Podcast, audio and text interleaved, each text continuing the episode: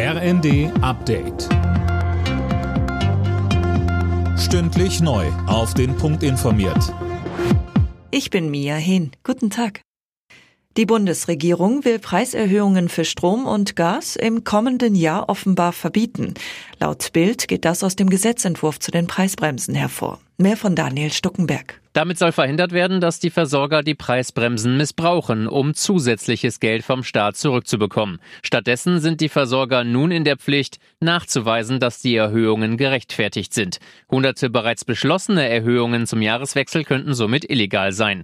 Verbraucher dürfen die Zahlung der Erhöhung zurückhalten und sollen Widerspruch einlegen, so die Chefin des Bundes der Energieverbraucher Holling gegenüber der Zeitung.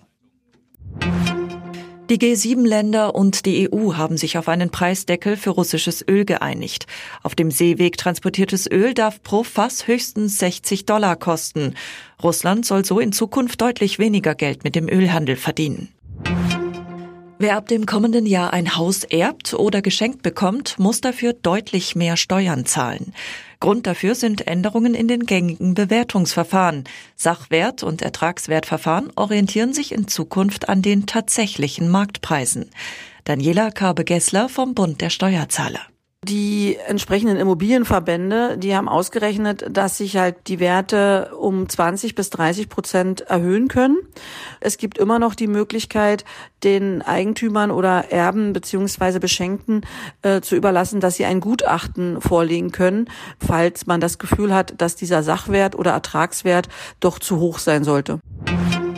Bei der Fußball-WM in Katar startet heute die K.O.-Runde. Zwei Achtelfinalpartien stehen auf dem Programm. Das Duell am Nachmittag lautet Niederlande gegen USA. Anstoß ist um 16 Uhr. Am Abend um 20 Uhr kämpfen dann Argentinien und Australien ums Viertelfinale. Alle Nachrichten auf rnd.de